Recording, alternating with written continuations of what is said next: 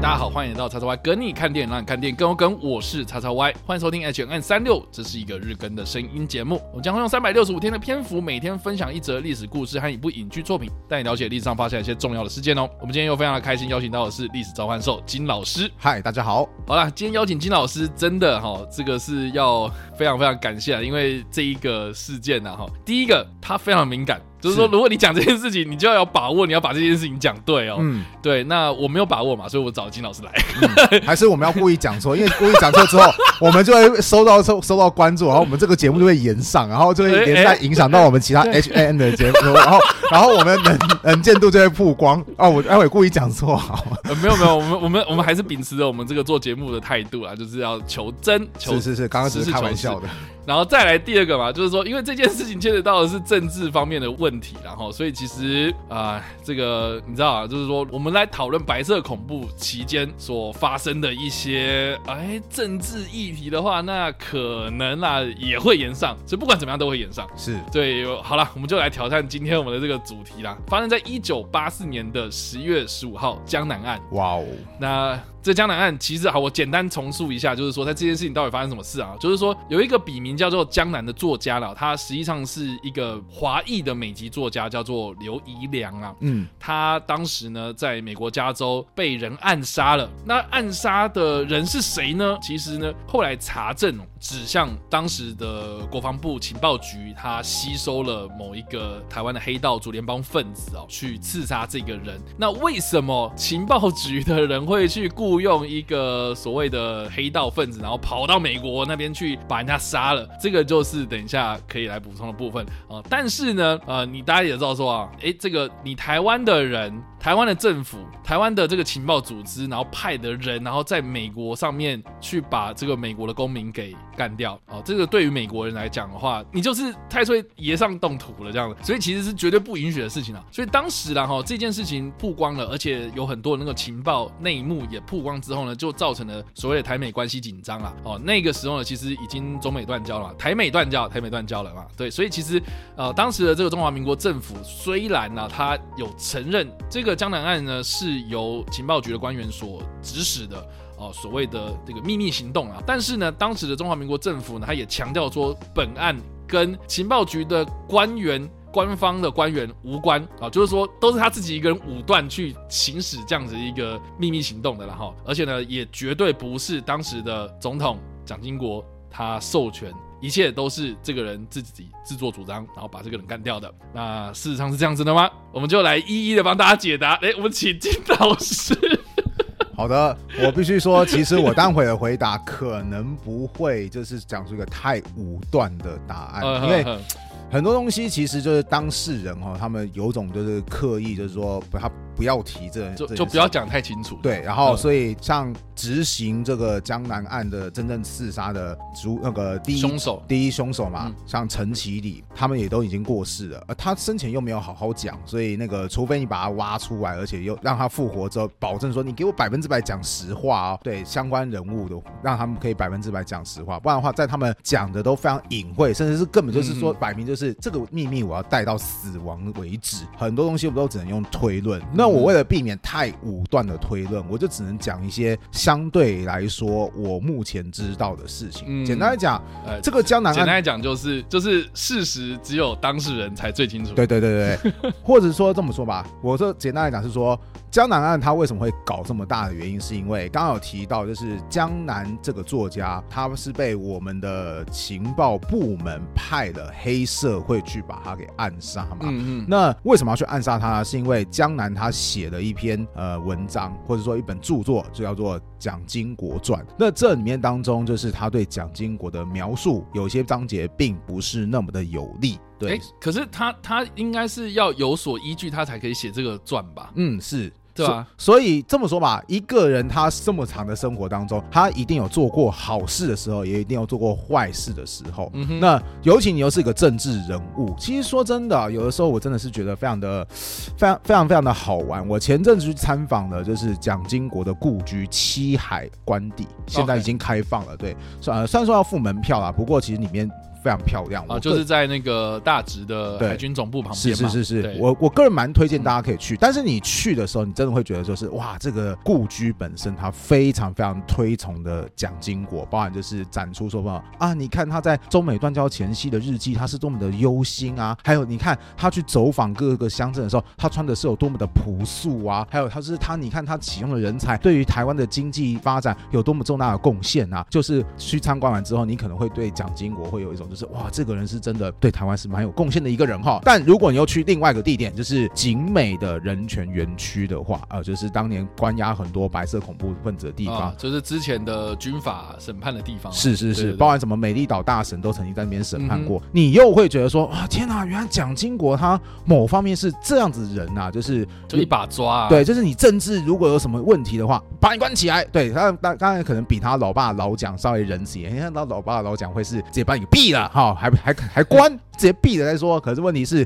蒋经国说关起来，或是他可能到底私底下有没有做什么事情，就是难讲。反正你会觉得说，哇，原来一个人有这么强大的两面性。那有人会做好事，有人会做坏事。那一个著作，它是描写好的那方面多一些，还是坏的那方面多一些？那就是全看个人的选择嘛。而总之，江南他就写的东西当中，反正就一定有对蒋经国比较不利的方面。所以呢，这个在当年的威权时代，哇，就是触到地雷啦啊！他就是招惹了杀身之祸原因。但这个江南案为为什么后来会被抖得这么大？是因为江南他其实也有接受美国的特务情报的委托。简单讲，他具有双面谍的身份，就是他跟台湾的情报机构有一点牵连啦，但是也跟美国的情报机构也是有点牵连的。所以后来平民身份人被暗杀，可是却可以抖得那么的大。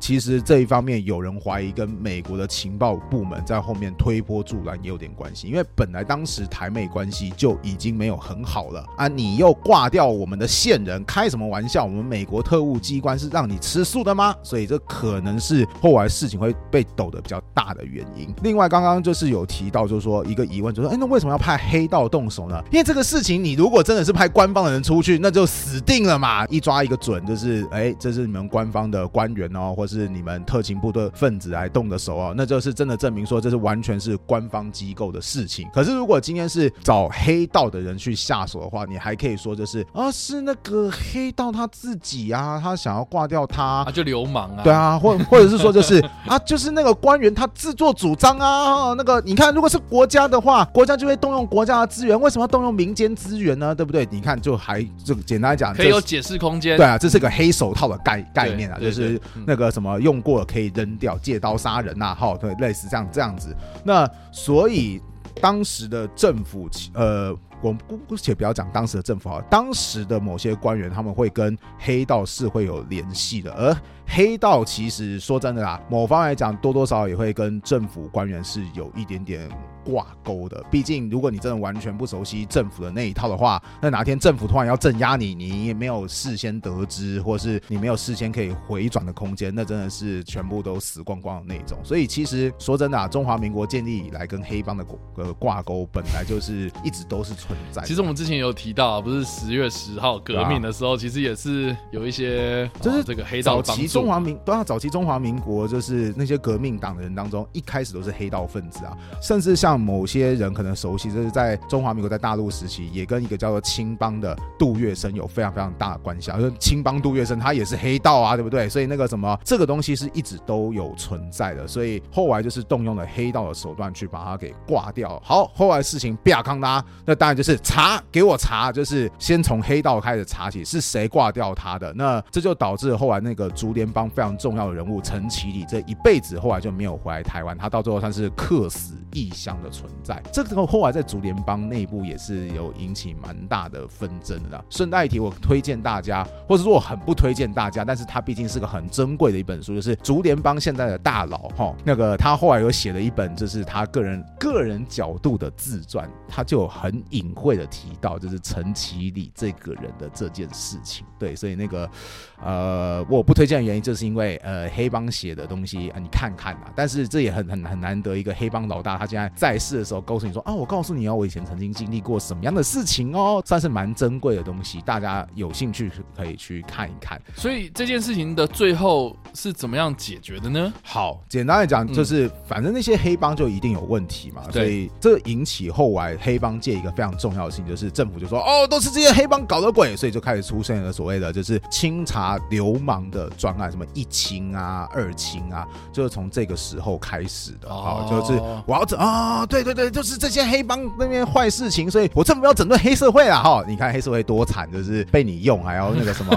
还还有那个被被你用完，还要再被你用一顿，就是两种用法。对，就是让你让你让你是做做什么事情就做什么事情，曝光的时候再再把再把你搞一顿。所以这其实，在后来黑帮界也是蛮有名的。对，然后在那个官方界又发生什么事情？就是反正有跟黑帮联系的那些那些第一线的人啊，什么什么那个是谁去找黑帮主使的？如果留下联联系记录啦，当然他们就被就是贬值，或者是会直接被免职。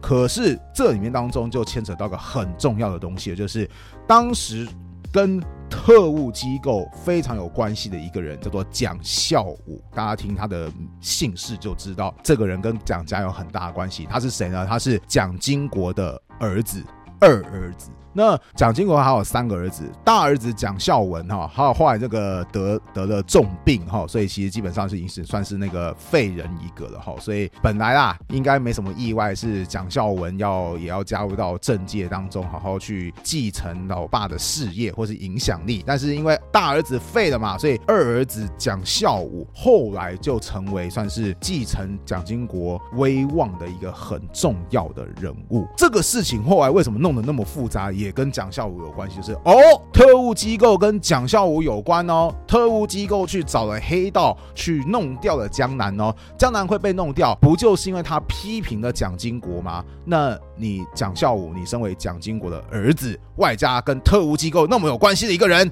说。是不是你搞的鬼？甚至如果不是你蒋孝武搞的鬼，会不会有更上面的人叫你去受益去动手？哇，这个事情可就更加的麻烦了哈。所以，啊、所以，所以到底有没有嘛？所以到底有没有？反正当事人都蒋孝武不讲啊，蒋经国也没讲啊。啊，所以蒋孝武没有讲，蒋经国也没讲，然后陈其礼也没讲。对。然后我我这边看到的资料就是说，陈其礼有一个手下非常的有名，到现在还非常的火药。是啊，就是白狼嘛，对，张安乐。嗯，然后他其实也有稍微影射了一下，就是说蒋孝武就是江南案的元凶。但他讲的话，你大家信吗？对，就是重点就是也是这样子。所以到底真相是如何呢？嗯。我我我我真的很好奇啊，到底发生什么事情？我真的说、啊，你就只能你就只能把那些人给重新挖起来，而且说你们给我给我诚实哦，百分之百哦，你们不准讲话哦，不要在那边人在那边 gay 搞哦，然后那个什么，但这种事情不可能出现的、啊，对啊，而且又没有什么破案的铁证，对，反正。所以我才只能说，我只能讲一些，就是他可能为中间的关系，以及他当时正到底有多么的正当。那有人说啊，后来因为这件事情之后，就是蒋孝武那个多多少少有点影响。虽然说没有说人就命令就一定是他下的，或是他做了什么事情，但后来蒋孝武他就会。调离了特务机构，那虽然说还有留在政界做事情，但影响力就没有像以前的那么的大。所以后来有人说，蒋家之所以没有再传承到第三代，很有可能就跟这个江南案有很大的关系，因为毕竟他们的第三代威望已经受到很大的打击。然后你如果硬要传的话，会发生什么事情呢？嗯，难讲。这是某一种说法，就是说它可能影响在哪边？哦，对，哎，但是我们现在这个即将出现的这个 第五代，哦，有一个人，哎，听说他要去选台北市长啊，嗯，呃，这个很多人，哎，我们可以稍微延伸讨论一下，嗯，因为他一直在强调他自己是蒋家的这个接班人嘛，是。啊，但是他的。爸爸啊，其实并不是我们刚刚所提到的蒋经国的三个儿子其中一个嘛。是啊，其实是他其实也是蒋经国的儿子，只不过是蒋经国的私生子。OK，对，然后那当然就是私生子嘛，就是法律上没有什么继承上的效力嘛，对不对？顺带一提，那位私生子其实他一开始他姓张，立早张，对，嗯、那。一直到什么时候他才说哦，其实我告诉你，我跟蒋家很有关系，我要认祖归宗的时候，对，认祖归宗的时候，他正式认祖归宗的时候，要一直等到蒋经国的这明媒正娶的老婆哦，就是蒋方良女士过世后的一年，他才说，我告诉你，我现在真的要改姓为蒋了。其实这个时间也蛮巧妙，就是你的长辈哦，那个为蒋家最能够否定的长长啊长辈蒋经国早就过世嘛，他的老婆蒋方良也过世之后，你才说，其实我告诉你啊，我跟蒋家很有关系啦。对啊，在在那边拜啊，在那边跪啊，对啊，我我我要我要姓蒋。对对，那那也没有也没有人资格做这么事情，而且毕竟你跟他有直接血缘关系，这也是事实嘛。虽然说法律上是有一点瑕疵的啦，但是那个你的确是他的种啊，所以呃，于是就有算是另一种旁支的蒋家后代体系，就还有留在政界发展，而且最近好像还发展的蛮不错的。但不管怎么样啦，我自己是觉得啦，就是。好了，我们不问血缘嘛，或者他自己也讲了，就说啊，我姓蒋，我也不是我自己愿意的啊之类的，对啊，你就那那你就不要改姓蒋啊，啊我哦，那那是他爸，他就说那是他爸啊，但不管怎么样啦，我是觉得说，那你会不会做事，你做了哪些事情，然后你们真的对这个政治有所帮助，这个是我觉得我们一般的选民们应该要去这个知道的事情。是啊，我我这么说吧，那个我们就算撇除政治，是。如果一个人一天到晚说，我告诉你我爸是谁哟，那个。呃，哦，或是或是跟大家讲说，我北一女台大不说，不要这样子，我好歹师大也是第一名进去的，台大也是匪逃匪，才不是那一个中华大学夜间部。天哪，天哪，你知道这就是讲话言上就是要这种风格，你懂不懂？这。你不讲真正的该讲的东西，然后扯一些有的没有的东西，这这就是让人言上的原因啊。说对不对？你如果你讲说你之前做了哪些事情，你对这个台湾有什么帮助？你做了哪些东西，然后是哦大家都欧漏的，那我觉得那就是有说服力啊。是啊是啊，对。那你现在说什么啊？我我老爸是谁？我阿公是谁啊？或者我读了什么东西？然后我是什么什么学历？我觉得这个这个并不是很好的一个说服大家的一个智慧。就事论事来讲，就是这个不是一个很好的说法啦。对对，好，总之啊，讲到那么多江南案，也讲到了很多这个台湾的政治乱象了。啊，我自己是觉得，然后有一部电影，我觉得非常非常特别。这个这部电影在二零零九年上映的时候呢，很多人不知道。呃，我觉得很大的原因是因为这部片它相较冷门，而且是一个叫做亚当肯恩的外国人他自己出资去拍出来的一部电影哦。哦，叫做《被出卖的台湾》哦。这部片我觉得很特别，是我第一次知道这件事情的时候是呃这个。媒媒体啦，他们去报道说有这部电影的诞生，但是好像就是它上映的时间呐、或是它上映的消息哦，好像都会被这个当时的媒体给冷处理啊。就是说，因为它牵扯到的事情其实是有关于台湾的白色恐怖时期的背景嘛。那这个的背景，大家想看哦，在二零零九年的时候啊，其实那个时候是国民党执政嘛，哈，所以其实哎，相较之下，其实比较少人去讨论这件事啊。而且再加上说呢，这部片它一直在主打的说它改编自江南案，我印象非常深刻，是那个时候我第一次知道说江南岸。这一个三个字这样子，然后那时候我也不知道什么字叫张南，然后我就开始查资料，所以才知道了刚刚金老师所提到的这么大一段故事，都是复杂到就是我我 blow my mind，你知道吗？就是打开了我一个视野这样。再这样说呢，我看完这整部片的正片之后啊，哦，我觉得第一个，嗯，他拍的有一点点，我觉得有点可惜啦，因为毕竟他不是。真正的科班出身的导演哦，他自己出资，他觉得这部片的编剧啊，这个剧本很酷哈，所以他去想办法把这部片给拍出来。然后加上说呢，这部片它其实后来因为成本的考量，所以它主要的拍摄地点在泰国哦，所以有很多的场景你会觉得说，我明明就台湾人，然后你又在讲台湾的故事，可这个就不是我认识的台湾啊，你懂吗？所以我觉得稍微就是有一点点可惜啦哈。那这样说它里面的这个腔调啦，讲话的腔调也不是啊。那种就有所谓的台湾国语的那种那种腔调，就是字正腔圆啊，甚至是有时候会发现，哎、明明那边的招牌就写泰文，然后那边的招牌就是写香港话，哎、欸，那我这个你跟我讲这个台湾，我就是觉得这是有一点点可惜啊。但是这部片的故事里面，它其实牵扯到的是有一个美国公民身份，然后同时呢，他有这个台独的背景的一个美国人啊，一个华人啊，但是他有美国身份嘛，哈，啊，遭到了谋杀啊，所以其实就基本上就是。江南案嘛，是对，然后呢，后来就是有这个 FBI 的探员，他开始去针对这个谋杀案去调查，所以他就调查到了，哎，怎么好像跟中华民国政府有关？哎，怎么跟美国在台协会有关？哎，怎么跟国民党的某某人有关？哦，所以就牵扯到，就像拉粽子的头一样啊，就是一个拉一个这样起来。所以整部片我很惊讶的是，有一个外国人他竟然有心要去拍这样的故事。然后后来我查才知道说呢，哦，这个亚当·可恩他其实是根据四个主要的真实事件哦来改编的他这个被出卖来台湾的故事。哦，第一个就是我刚刚所提到的这个江南案嘛，哦，就是刘一良他在加州被暗杀。好，再来就是有一个叫做陈文成的教授他在台湾被杀嘛，这个之前也其实那个啊拜广告之事也吵得很凶嘛。是。再来就是这个美岛事件的主要主事者之一林义雄哦，他他被灭门嘛，哦，他的这个林宅血案的事情，还有呢，哦，就是曾经啊有所谓的职业学生呐，哈，就是啊这个争议也很大，中山奖学金的一些学生，他们等于是说他们在国外然后去监控这些海外留学的学生哦，然后可能就当廖北亚哦这些哦这个台湾戒严时期的一些比较有争议性的事情哦，他以这个四大主题呢。然后去糅合起来的这样一个故事，所以我觉得这整部片它串联起的是啊，虽然不是在单一讲某一件事情的哈，但是它其实多多少少带出了台湾在戒严时期的一些背景。所以，我个人是蛮推荐大家可以去看看的。其实我觉得啦，刚刚说了那么多江南案，我不是一直都讲说我没办法给大家一个很肯定的答案吗？但其实很多的迹象都指向了一件事情，就是不管涉入的是深还是浅，总之当时的政府有人主导了一起就是谋杀事件。我相信这几乎是可以肯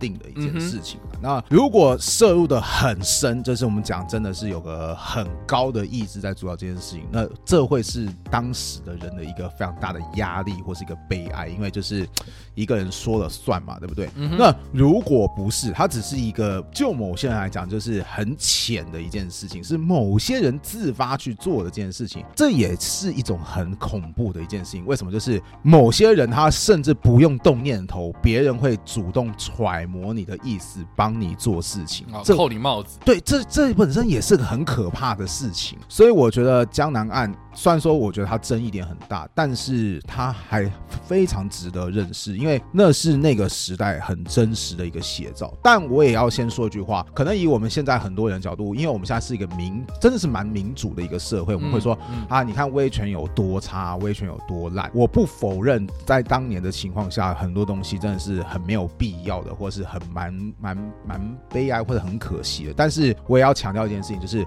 那个时代之所以会变成那样子，其实它有很特定的时空和背景，我们不能就因此就否定说，你看以前时代发生这种事情，它真的很烂。我觉得这也非常的武断。为什么？因为我们这个时代有我们这个时代的背景，然后以前的时代有以前的时代背景。然后慢慢的形塑出来。如果设身处地，三十年后的人如果跟我们说：“哎，你们三十年前人这样搞啊，真是很没有必要哎，很烂哎。”我们也会觉得很莫名其妙。就是，呃，我们在那个时候就认为这是很理所当然或者很自然的一件事情啊。当然，从一个旁观的角度，我们会期待就是透过不断的检讨过去，然后希望我们未来有机会可以。有个个有个停止犯错，或是更美好的一个倾向，但是我们有的，我也是很很希望有些人可以去。尊重过去，我不是说尊重过去，说我要完全同意他，而是对过去的人，有的时候要有一点点的宽容，不能说你怎么会做出这种事情啊？千金难买早知道啊！当事人又没有上帝视角，又不是我三十年后我们所有东西都可以知道未来结果的人，你这样要求别人也实在太苛责了吧？所以我觉得江南岸这个东西，呃，它之所以难讲，就是其实很多人可能会突然就偏到。完全的一个极端去完全的否定，或者是完全的支持，我觉得这都不是我很乐见的倾向。然后我是觉得说，希望透过这起事件，如果后来有人在讨论的话，让。不同立场的人可以借由讨论、理解或者是知道的更多，这或许是一个我比较乐见的状况。是啊，好了，以上这个就是我们今天所提到的江南案啊。那我们所推荐的电影是《被出卖来台湾》这部电影。